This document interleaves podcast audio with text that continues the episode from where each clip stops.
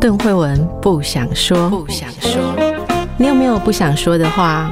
为什么不想说呢？说了伤感情，说了没人懂。那你知道吗？别人不想对你说的是什么呢？一起探索人与人之间的心理和潜意识。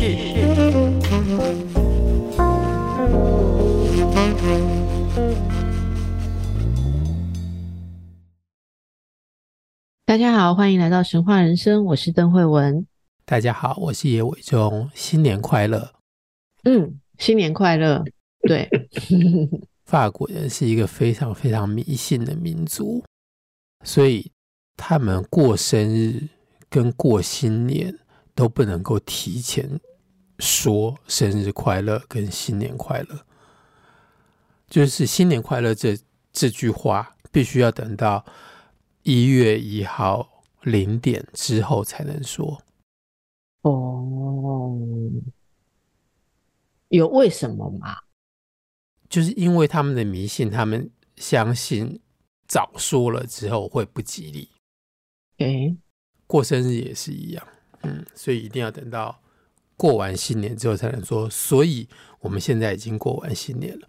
对啊，是啊，现在坦白说，我们现在录制的时间是二零二四年一月某日，但我不知道上家是哪一支。好，我们上一次说到哪里？你还记得吗？我们上一次应该是说到呃一个嫉妒的故事，主要就是那个独眼巨人波吕菲摩斯，他因为嫉妒杀了他内心。的情敌，就是我们讲情敌的时候，应该是两个人共同在追求一个，比方说追求同一个女孩子，站在某种相同的立足点上面。但是在这个故事里面，那个被追求的女孩子加拉铁雅，她从来没有接纳过独眼巨人，她甚至于其实没有接纳过其他的。男孩子他只爱一个人，可是，在旁边爱着他的人，在愤怒之下就把那个男的给杀掉了。这是我们上次讲的嫉妒的故事。好，然后上次是加拉铁雅把这个故事讲给替他梳头发的美少女斯巨拉听的自己惨痛的经历。然后我们这回要讲的是回到斯巨拉身上的故事。好，那我们回到斯巨拉。那我们上次讲过这个故事有非常多层，现在从第三层又往回到上一层到第二层，就斯巨拉它本身的故事。我们根据前面的种种的线索，我们可以假设斯巨拉是一个不爱男人的女孩子，就是她跟加拉铁亚两个人。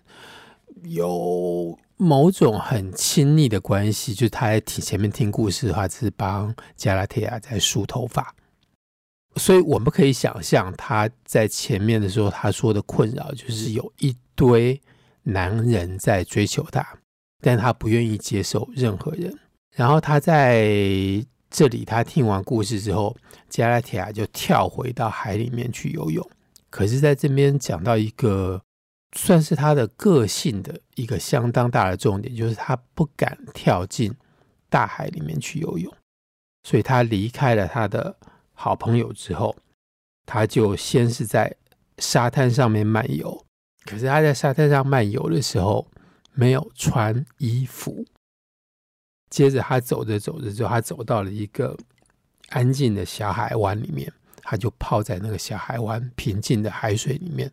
纳凉就是泡凉他的身体，就在这个时候呢，海中就是海浪里面，就突然间浮出一个海洋的新住户，新进到海里面的人，他叫做葛劳寇，呃，英文的拼法是 G L A U C U S，这个字我稍微讲一下，他在古希腊文里面的意思。这个字是青色的意思，不管是希腊人或者是罗马人，他们对于青色的这个颜色，包括我们现在讲“青”这个字，都是一个很难界定的颜色。它不是蓝色，它也不是绿色。当他们讲蓝色，会讲是像天空一样的颜色。好，那青色是一个很暧昧的颜色，甚至于包括你身体上面的淤青的那个“青”，都是用这个字。所以葛劳寇是这样一个住在海里面，然后身份很很暧昧的一个从人变成神的一个新的海神。然后他来这边之后，他先贪婪的看着这个少女，然后他开始先用一些话来安慰他，就叫他不要害怕。但是。呃，斯巨拉一看他这之后，马上就开始害怕。呃，诗人说他像是长出一对翅膀一样，就开始从海湾里面逃到旁边的山上。嗯，然后葛拉寇一边安慰他，然后一边跟他讲说自己为什么会变成一个海神。那他就开始讲自己的故事。这时候故事又往下走了一层。葛劳寇说他的故事，还是他本来是一个渔夫，他会用渔网抓鱼，他会用钓钩钓鱼。有一天呢，他到了一个没有人去过的地方，那他确定那个地方长的所有的草都没有被任何的牛羊吃过，然后他在那边捕鱼。最奇怪的事情是他捕上来的鱼。他把那些鱼就丢到岸上，丢到草地上，要准备把它们一只一只放到鱼篓里面的时候，突然间，他倒在地上的所有的鱼，就在草里面，像是在水水里面游泳一样，就一只一只在草里面游着游着，就通通之后再跳回到海里面去。他觉得，他用他的理性去思考，他觉得这只有两个可能：一个是自己眼花了，自己发疯了，才会看到一个不可能的状况，就是鱼在草里面游泳；另外一个状况呢，另外一个可能就是那个草有某种特殊的特性。他就拿自己的身体来做实验，他就抓了一把那个草，放到嘴里面去嚼一嚼，吃一吃。就吃完之后，他的身体就开始慢慢起了各式各样的变化。他就觉得他没有办法在岸上、在空气中生活，然后他就跳到海里面去。他在海里面去之后，原来住在海里面的海参因为可怜他，所以帮他进行了某些仪式，然后接纳他成为住在海里面的人，成为一个海神。嗯。这是格劳寇的故事。那他说完自己的故事之后，斯巨大还是继续的逃跑，完全不理他。然后这时候他非常的愤怒，自己求爱被拒，就是自己的爱情跟自己本人被拒绝。所以呢，他决定去找齐尔克帮他的忙。那齐尔克在这里，我们要回到我们之前讲的奥迪赛的故事。齐尔克就是接纳奥迪修斯在他的岛上的那个，我们说女巫好了，或者是就是吃了他的东西都变成他的畜生的那一位。对对对对对，就是那一位。那他的他的住处，他的宫殿的外面有变成狮子的，有变成狼的，有变成猪的。奥迪修斯，我在这边提一下，奥迪修斯因为在去他的宫殿的路上遇到荷米斯，荷米斯先给他一个魔一个魔草，叫做魔女草。他先吃过魔女草，然后吃了齐尔克的东西，所以没有变成畜生。然后齐尔克就知道说啊，你有神在保护你，所以他就接纳了呃奥迪修斯。奥迪修斯在他的岛上住了一段时间。住了至少住了一年，神界的人，所有人都知道齐尔克是一个有魔法的女人。这是为什么？葛劳寇他决定去请齐尔克帮他的忙。那他去找他帮忙呢？是呃，他已经是神了，他已经是一个新的海神，所以他从呃西西里岛完全没有任何庄稼的那个火山埃特纳火山，他从那边一冲，马上又冲到北边的海上的那个小岛上面去。然后他找到齐尔克，跟齐尔克说：“只有你能减轻我的痛苦。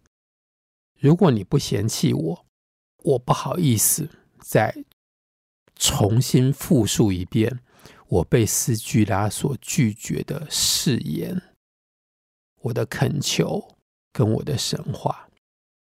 但是你，如果你嘴里能够说出来凌驾意志的咒语。”如果你能够使用无法抗拒的药草，求你帮助我。但不是你的这个帮助，不是要用来替我疗伤，不是要用来终止我的爱，而是要让斯巨拉分享我体内一部分的热火，我的热情。嗯，所以他去找一个女人，求她帮助他让。另外一个女人来爱他，好，这里就开始种下祸根。他这里叙述的这句话啊、呃，我觉得是讲的非常的棒，让斯巨拉分享我一部分的热火。是、哦，意思就是说我爱他爱的这么样的炽烈，然后这样子的火只有在烧灼我，希望他能分享一部分，嗯嗯嗯、也就是说让他也能够也有一点热情。我觉得这个说法，嗯，很有感觉。对，请继续。嘿，对，好，那这边大概就是整个基督神话的重点。好，在这边，齐尔科。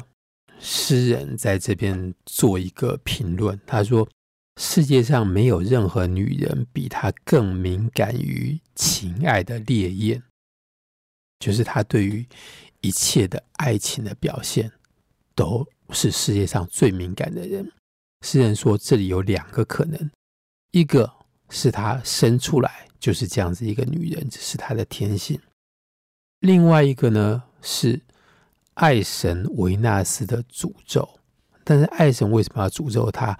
爱神诅咒的并不是这一个女人，爱神诅咒的是太阳神，因为在众多的奥林帕斯天神的神话当中，有一个是爱神，不管是阿弗洛狄特也好，或者是维纳斯也好，她的丈夫是火神，是那个工匠神，然后她和战神谈恋爱，谈恋爱，然后这个事情被太阳看到，所以太阳偷偷跑去告密，然后他们两个就被呃火神用一个无法挣脱的网子抓住，然后吊起来给大家嘲笑。嗯，然后在这件事情之后，爱神就诅咒所有太阳神的女儿。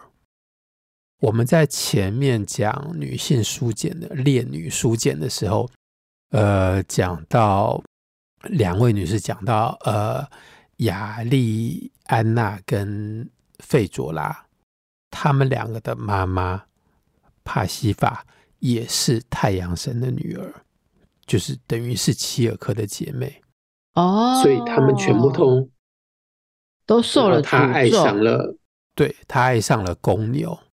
所以他们等于每个人都受到了爱情的诅咒，然后齐尔科同样受到了爱情的诅咒，所以他对爱情特别的敏感。所以对爱情特别敏感本身就是一种诅咒。是。那种敏感是什么意思？是说他很能够感受到爱情，还是说他可以？很敏感，哪里在发生爱情？我我觉得慧文你讲的这两面都有，然后我再讲一个第三面。第三面就是你会在一个不应该有爱情的地方，敏感到可以感受到爱情，然后爱上一个不能够爱的人。比方说，帕西法爱上了公牛，然后他的女儿爱上了丈夫跟前妻生的儿子。这些人的身上存在着某种爱情的因素，但是一般人完全不会察觉到。但是他们因为他们的敏感，所以他们察觉到那个爱情在那里。比如说，费卓拉爱上他的继子，在这个前提之下，照理来说，那个继子对他有存在的某一种爱在那里，但是那个东西只有他感受得到，连当事人都不知道自己在爱着对方。懂了。你讲的这个东西可以用一种生物神经学的方式来解释。嗯嗯嗯嗯，就是我们人的前额叶有一种功能叫做抑制功能。如果前额叶损伤的话，你就会失去抑制功能，就是会 disinhibition。也就是说，有一些本来是会被正常人的脑袋或心灵压住。甚至掩盖，嗯，不会去看，嗯，就是有意的忽略跟掩盖的东西，在这个你所谓的过度敏感的状况下，会出现一种去抑制状态，就不被抑制，于是他就被感觉到，然后被，嗯嗯嗯，我我觉得它是一种去抑制状态。虽然我们通常讲的前额叶，就我我不要被。那个神经学家挑剔说我不懂神经学，就虽然前额叶通常是行为的去抑制啊，他们会做出一些本来正常人可以抑制的行为，但是我用这个模式来比喻，就是说虽然讲的是感觉不是行动，可是它是就是类似的模式，嗯，哦，这样对我这这这样就可以了解你所谓的更敏感于情爱为什么是一个诅咒，等于是他们身上背负的某种特异功能，然后。这种对爱情特别敏感的功能在齐尔克人身上，所以当他感觉到来求他帮忙的葛劳寇，他感觉到他身上的那个熊熊的烈火。葛劳寇所求的是他身上的爱情的烈焰，他能够分一部分放到他所爱的那个女人的身上，而这个爱情的烈焰实在是烧得太。大烧得太热了，于是齐尔克跟他讲说：“你呢，所该做的事情，应该是去追求愿意接纳你的人，去追求一个能够分享你的欲望和你有共同欲望的女人。”然后他说：“你绝对是一个值得怜悯的男人，而且你更不需要怀疑你自己的外貌。”而我，你是一个海神，而我，我是女神，我是光芒太阳的女儿。我用药草，我用魔咒的时候，我的力量无边。而此刻，我唯一所求，就是我只求我能够成为你的人，我能够成为你的。所以，齐尔科希望他不要爱斯巨拉。然后爱他，爱他，嗯，事情麻烦了。然后齐尔克跟他说：“去鄙夷鄙夷你的人。”然后呢，你用角色互换的方式来回应追求你的人。就是如果对方嫌弃你，那你跟他换一个。你放在他的立场去，然后你去嫌弃他。但是现在呢，有一个人来追求你，那你也站在他的立场，你去追求他，嗯，就是去爱爱你的人，而那个人就站在你的面前。然后这时候，呃，在拉丁文里面有一个很有趣的文字游戏，就是有一个人鄙夷你，你去鄙夷他。有一个人追求你，你去追求他，然后你这样子就同时复仇了两边。嗯，那拉丁文“复仇”这个字同时有两个意义，一个是我们说的复仇，另外一个是惩罚。就是你现在借由爱上我，同时。去惩罚那个不爱你的女人，跟同时帮我复仇。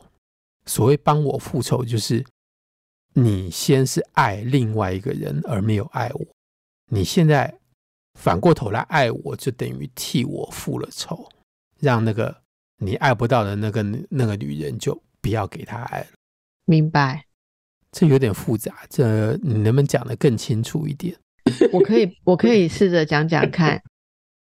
就是他这里面的，我本来以为这个一举复仇了两边或双重复仇的意思，最在最简单的层次就是你鄙夷鄙夷你的人，这是一种鄙夷对鄙夷嘛。这是一种 return，、嗯、就是一种回报的意思。嗯嗯嗯、然后你回应追求你的人，我也可以把它用同样的词，你追求追求你的人，或者说你交往交往你的人，就是他就是假设两个动词是一样，大家就很能理解这个 return 是什么意思嘛？好，就是好像回回应或回复。最简单的意义上是这里有两重，就是比一比一跟追求追求。或或回应回应了哈，但是你刚刚解释的是说，这里面的双重又跨过了这两组动作，本来就是呃，葛劳寇是一个主体，他要鄙夷斯巨拉，齐尔科的意思是你要鄙夷斯巨拉，然后回应齐尔科嘛。所以这里是呃三个人的两之间的两两组关系，嗯嗯嗯、可是你刚刚提出的是三个人之间另外一边、嗯、三角形另外一边的关系，就是齐尔科跟斯巨拉之间的关系。因为齐尔科跟斯巨拉之间的关系本来是哇哦，斯巨拉被葛劳寇爱，但是齐尔科。没有被葛劳寇爱，而且还被他要求是要帮助他得到斯巨拉的爱，嗯、所以在他们两个这一重关系，嗯、如果透过葛劳寇做这样子的双边动作，鄙夷斯巨拉回应齐尔科，那就帮助了第三条线的齐尔科这边有了复仇的完成，也就是用三个人的关系来想的话，嗯、就是有三条线。三角形的三条线刚好是三三组的复仇，这样对吧？嗯、这样没错吧？好好极了。好，我在听你很清楚的分析的时候，突然间想到一个问题。呃，慧文，你有遇到这样子的状况吗？有啊，就是男孩子来找你，问你怎么追求另外一个女孩子。呃，同行没有人，通常没有人敢这样。好，你比齐尔科还厉害，没有人敢问你这个问题。没有人敢问我这个问题，以前没有啊。我突然很悲惨的发现，以前没有。可是自从我做心理治疗师的工作中，每天都在提供这个服务啊。所以心理治疗师跟企尔科是不相容的两个角色。好，我们来讲为什么。不，你你这边要讲一个很重要的事情，再讲下去就变成心理治疗师的移情。反移情，反移情，啊、就是说，如果、嗯、如果治疗师控制不了自己的反移情，嗯、呃，嗯、其实我们有看过，就是比方说在性别角色上可以相对，可以相对的人的意思是说，嗯、如果一个异性恋的男生来找一个异性恋的女治疗师。嗯，然后这个异性恋的男生一直跟女治疗师说他要怎么样去对一个女人好，可是那个女生都不回应他的时候，有时候这个女治疗师会遇到一个课题，是她要克服自己的反移情，不然她会给这个男性一些很主观的建议而不自觉。那个主观的建议包括所有听起来很漂亮的话，就是说你不用花这么多的心思在他身上，因为他根本就不重视你啊。啊！你要把心思花在在意你的人身上，值得的人身上，你不能滥用你的好。好，其实这些东西都有可能发生在某一种反移情的状态下，就觉得说，怎么会有你那边有这么好的情感，去给了那一个不值得的女性，而这一个相对点，就是说是自己的主观的参考点，所以我们必须要能够。很清楚这样子的，呃，你你在讲的这种描述里面的三边关系，你才能够真的很中立的去回应。好，好，这是我的回答。那刚刚伟忠说，所以，所以你说接下来这也可以让我们看到这事情为什么会后面会会惨的悲剧，会变成悲剧。好，请继续哦。那悲剧开始了，那悲剧就是现在变成齐尔克在示爱。齐尔科因为自己过度敏感的体质，感受到对方的全身都燃烧着热情的高温，所以他说：“那你不如来爱我。”说完之后呢，葛劳寇的回答竟然是：他说，除非树梢往上长的叶子长到海底去，而海里面的海草长到山巅去，否则我对斯巨拉的爱是不会改变的。就除非整个世界翻转了，不然我对斯巨拉的爱是不会改变的。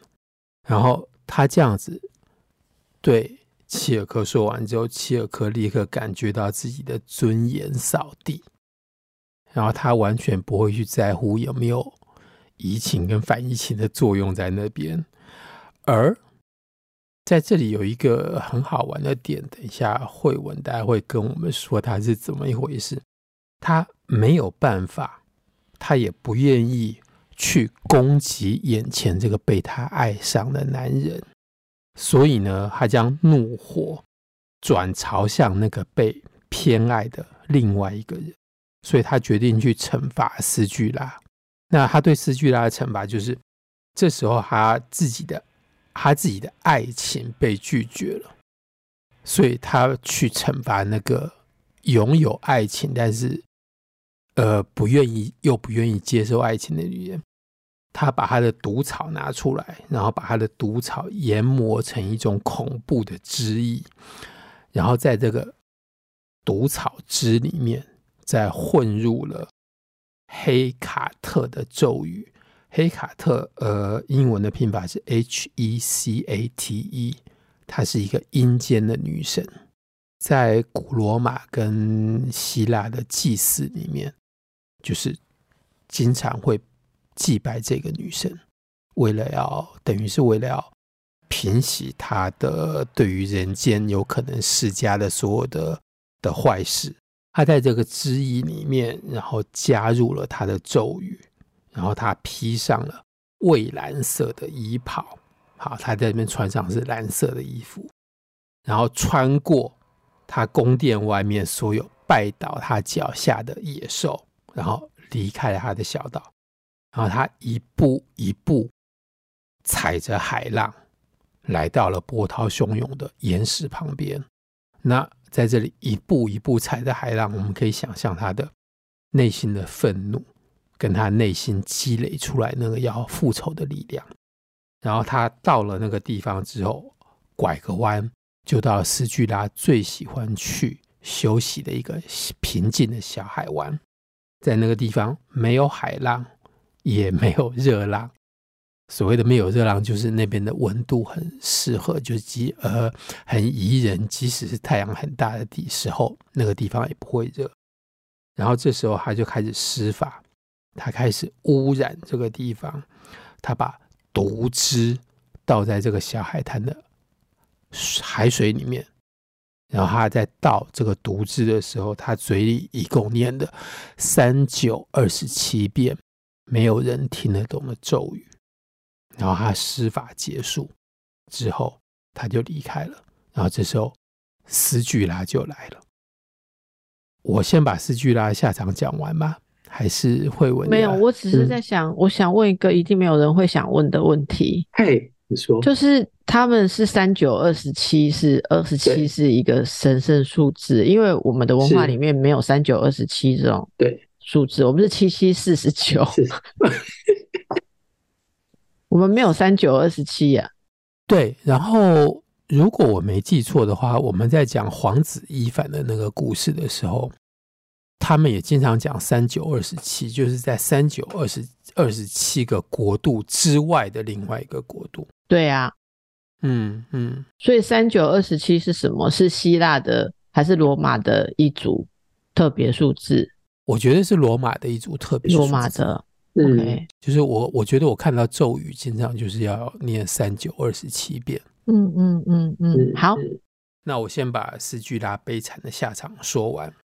斯巨拉来了，然后他当然不知道这里的海水已经受到了毒咒的污染，他就像平常一样走到海水里面，然后走到。及腰深处的那个海水，所以其实并不是很深。呃，就像我们平常在海水浴场一样，走到那个深度里面去。他走到那个地方之后，他就突然间发现他两边的鼠蹊部长出了一圈会吠叫的怪物。起先他并不知道那个是他自己的身体，他只看到水里面，呃，像是有一群小狗在朝着他叫，他就开始逃跑。他想要驱赶，然后他又非常害怕那些狰狞的狗嘴，但是不管他怎么逃，那群小狗通通都跟着他，在诗里面讲说，跟他是连带着一体的在那边跑。然后他这时候开始意识到不太对劲，之后他开始寻找寻找自己的身体，然后他发现他看不到他的小腿。他看不到他的呃，他看不到他的大腿，他看不到他的小腿，他也看不到他的双脚。然后他看到了，就是一群地狱恶犬围绕着他。换句话说呢，他的下半身所有泡在海水里面、泡在有毒的海水里面的部分，就变成了一群狰狞、凶猛的小狗，就是。一只一只的狗头，然后张开嘴在那边吠叫。然后呢，他这个时候他还必须要靠着这群小狗才能够站立起来。然后这里还有加上一句话，就是说他要靠着他的肚子，靠着他的腰的肚子来压抑住他们，压抑住他们在水的底下。然后他的上半身仍然是一个。正常的美少女，但他的下半身就变成一群怪物，一群会会吠叫的。他变成这样子一个怪物之后，葛劳寇他那边呢，他继续哭着逃避齐尔克对他的追求，而斯巨拉呢，他就留在原地。他那里是一个平静的小海湾。但是，在小海湾的外面出去，就是我们讲波涛汹涌的地方。他就在那边，他首先泄恨于奥迪修斯，因为奥迪修斯是齐尔克的情人，然后还在那边继续的破坏所有过往的船只，直到有一天他变成了岩石。呃，我在这边加了最后一个。不太好笑的评论就是我们讲疯狗浪，那个就跟齐尔克的遭遇是可以连在一起，因为他在那个地方，他的身体的一圈的小狗就是造成会引发传染的疯狗浪的来源。好好恐怖的诅咒，伟忠在上一集啦，好，就是嗯。你你想要讲你你有说是男性的嫉妒吗？是，然后你有说这一集要讲女性的嫉妒，对不对？是是，上一次的三角关系里面是有一对爱人，然后有一个第三者想要获得呃那对情侣当中女方的爱，然后女方不接受，他就把男方杀掉了。在这次的三角关系里面呢，甚至于那个女方并没有任何一组已经成立的爱人。对对对，即使是这样子，那个最原点那个不愿意接受爱的那个女人，她一样是要遭受到惩罚。对，她并没有爱这个男的，是这个男的苦苦的爱她，她不愿意接受，然后有第三个女人。希望这个男的能够把爱转到她的身上，然后这个男的又不肯。我觉得一个最简单的一个数学的或者是男性的想法，那你就去惩罚那个男的就好了。既然你有法术的话，你为什么不能够用法术让那个男的爱你呢？你要用法术去惩罚那个女人。那好，在我直接 follow 你的假设说。女人比较毒这一个假设之前，我先问一下，那以上次的故事来讲，上次的故事，那个男的也是攻击那个男的啊？我的意思是说什么？那个独眼巨人，呃，他也是去攻击阿契斯，不是攻击他爱的女人那个加拉铁亚。上次的情境就是我稍微有把它往外推演出来，就是他看到那对男女在石头底下做爱，他在那边偷窥，然后他们两边在路上遇到的时候，加拉铁亚立刻跳到海里面去逃跑。所以，当加拉铁亚人如果还留在原地的时候，他会不会被攻击到？我们不知道。但是加拉铁亚立刻逃掉，然后他拿起一块大石头砸那个留在原地的男人。我们可以假设说，如果加拉铁亚仍然留在原地的话，他一样会被那块石头打到。当然，这只是假设。好，那我来问一件事，关于嫉妒这件事啊。好，因为你说这是这两集是讲嫉妒嘛，嗯、这两集摘要还真难写。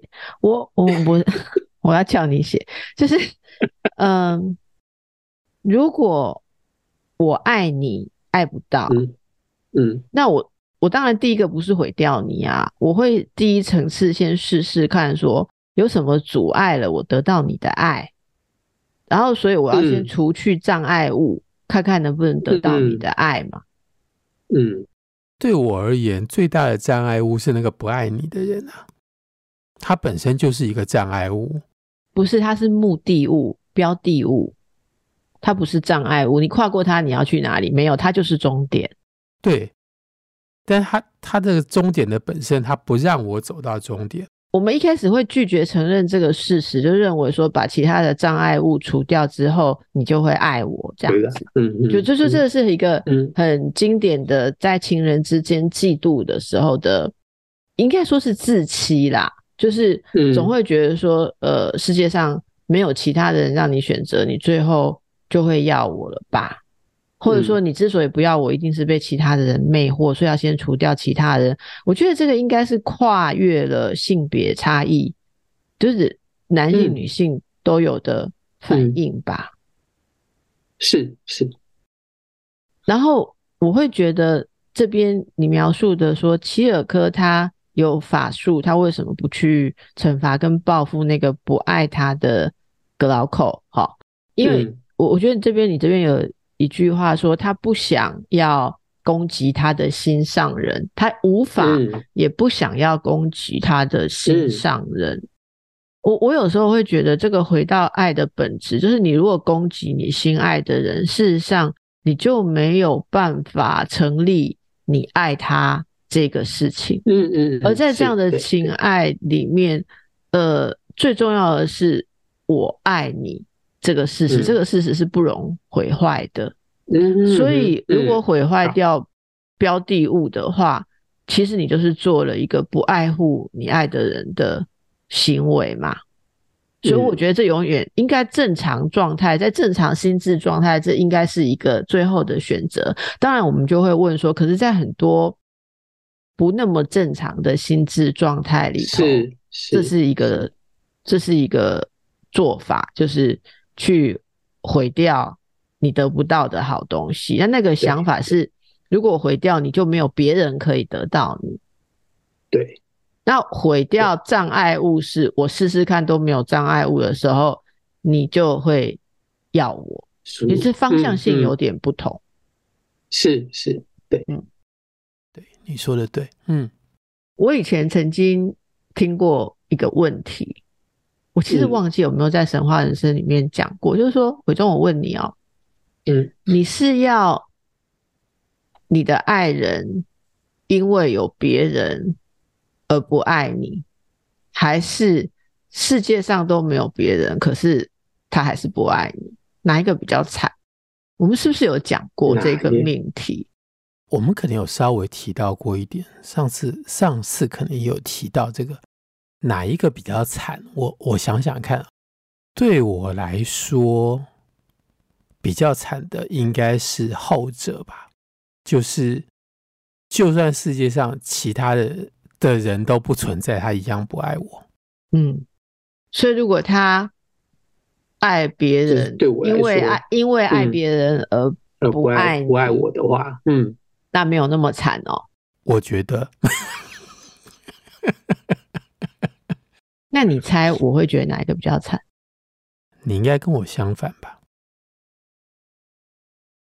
我们来问大家一个问题，好，好，大家不听神话人生是因为有更好听的 podcast 可以听，这样比较惨，还是全世界都没有 podcast，你也不愿意听神话人生，哪一个比较惨？这样就清楚了吧？对，嗯。这就是你刚刚的答案嘛？世界上都没有别人可以爱你，还是不愿意爱我啦。好，但是我觉得这就是大家其实可以，我我真的觉得有空的时候想一想这件事。我们大部分的情况，哈，好，都不接受后面这个真相，就是，嗯，我们硬要去设想，找出一个假想敌，说你就是因为爱他，或因为他挡路，你才不会。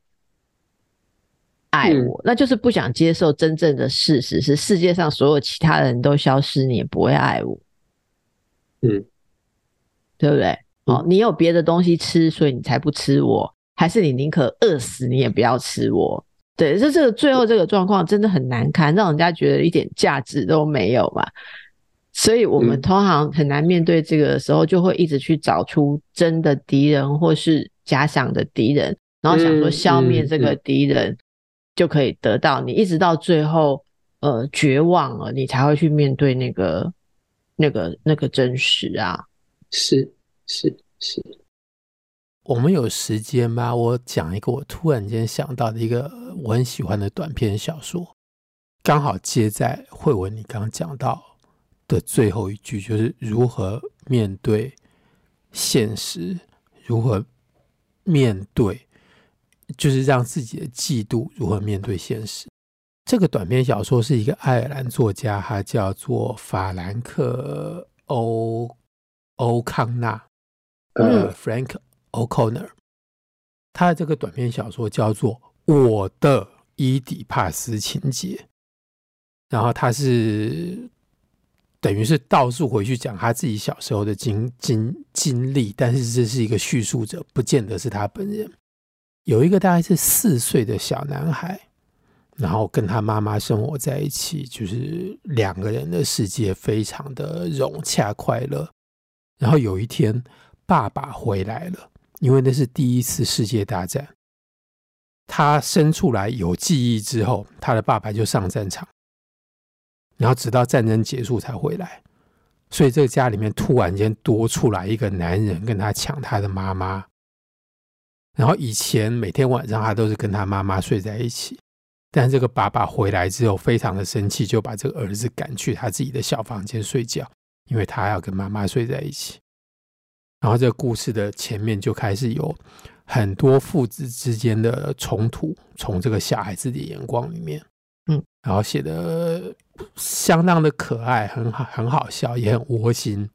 然后这个父子的冲突到了一个相当高的点的时候，这个儿子突然间发现不对，就是他妈妈开始，他感觉他之前即使这个爸爸在这边，他一直感觉他妈妈非常的爱他，他妈妈凡事还是袒护着他，叫他爸爸不要对他这个样子。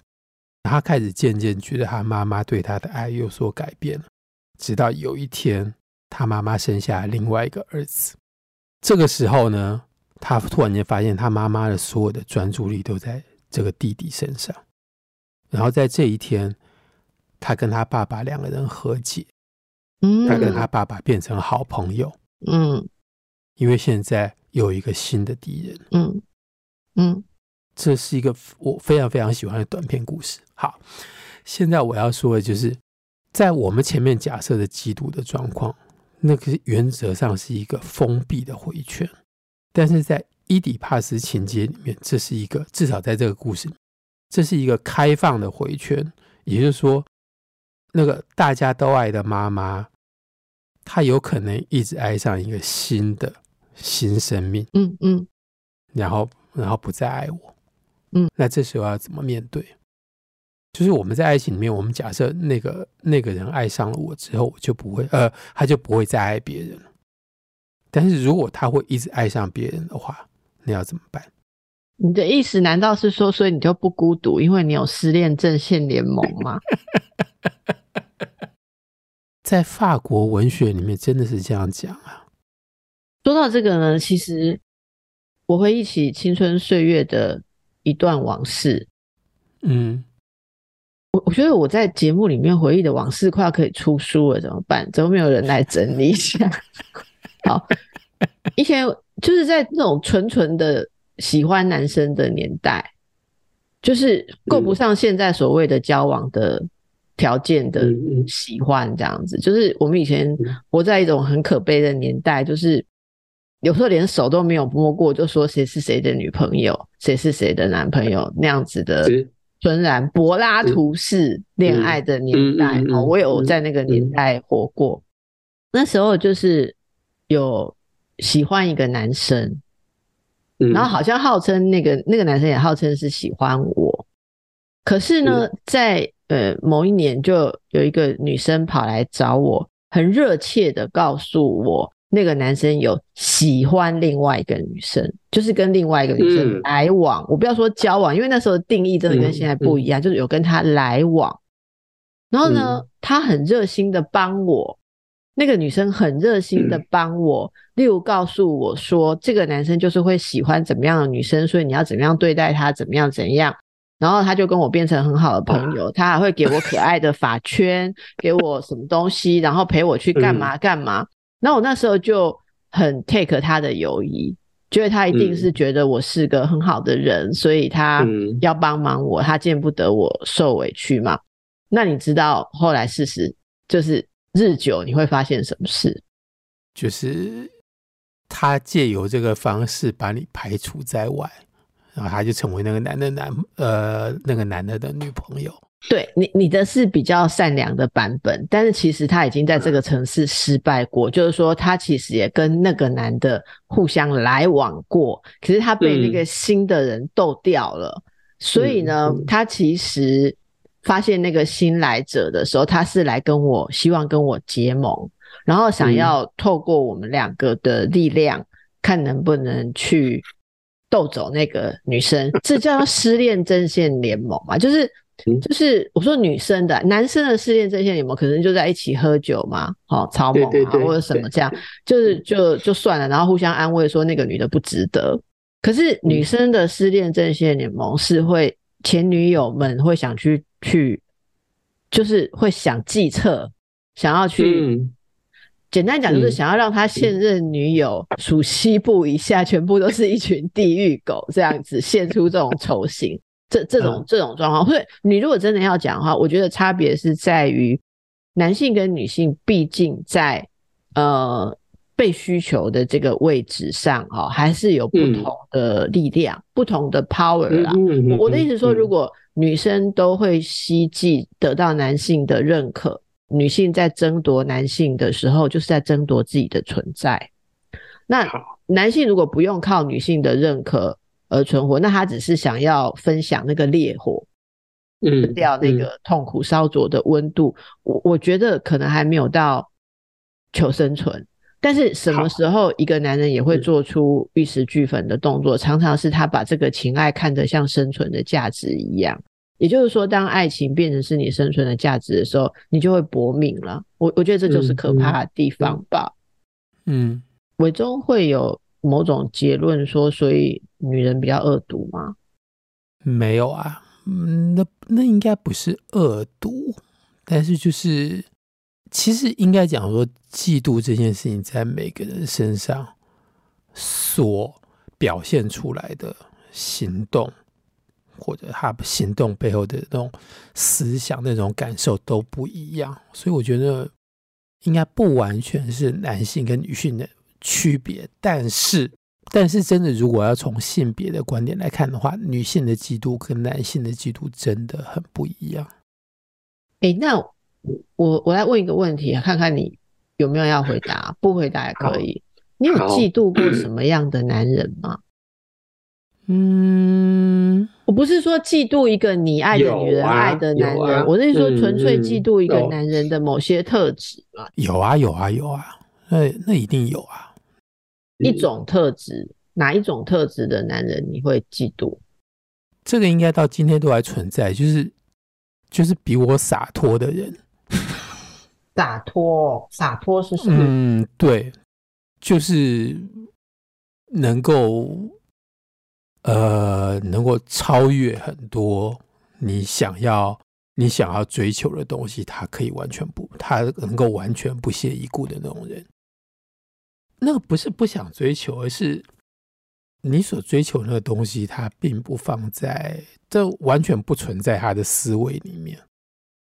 对啊，我我简单说，就要活得比较洒脱。嗯，好，你刚刚讲的一句话很妙，你想追求的事情，他完全不放在眼里，这样子的特质会让你嫉妒他。那、嗯嗯啊、你刚刚讲的不就是齐尔科的状态？齐尔科想追求的葛劳寇，对斯巨拉而言，完全不在他的在意里面，所以他嫉妒斯巨拉，不是也成立吗？呃。对，那你知道我会嫉妒什么样的女人？好可怕！你说，你们也要猜猜看吗？以你对我的了解，你们也要猜猜看吗？呃，以我对你了解，我我我更不能猜。我如果猜，就泄露你的秘密。虽然我猜的可能是错的，如果我猜的是错的，又泄露你的秘密，那就更糟糕。所以你还是自己讲好了。经由你的结论，我发现这很危险，不能讲，所以我们没有要讲。好，大家可以分享一下，你会嫉妒什么样的男人，或你会嫉妒什么样的女人，嗯、或你会嫉妒什么样的什么样的人？不不特定男性、女性哦，非二元的人，嗯、什么样的人会让你嫉妒啦？应该这样说。嗯好，可是我特别会问同性之间的嫉妒，是因为那里面有某种，还是有某种特别的东西？嗯嗯，有某种特别的东西。好，那我们今天就把恐怖的嫉妒故事在这里做个结论。好，没有结论，哎，对，嗯，没有结论。请问，嗯、请问伟忠，我们下一次开始要讲什么？我想了，我想到非常多的东西，就是如果我们要继续把。嫉妒的主题稍微推演一下的话，我们可以讲《聊斋》里面的嫉妒。可以啊，好，那我们先不要锁定嫉妒，我们就可不可以试着开始谈一些《聊斋》里面的故事？或者，我觉得其实《聊斋》的故事就是鬼故事的结构啊，其实在亚洲，例如说日本，哦，或者是其他地方，嗯，嗯，其实都有很类似的格局啦，就是可能。类似的角色对应，嗯、如果有有类似的，我们也可能放进来讲。嗯、所以也就是说，我们离开了神界到鬼界了，到鬼界去了，到人间鬼界，好，好不好？试试试试看。嗯，好，好。好，那大家想要听什么，也可以告诉我们。今天的节目就到这里，谢谢大家，拜拜。好，谢谢大家，拜拜。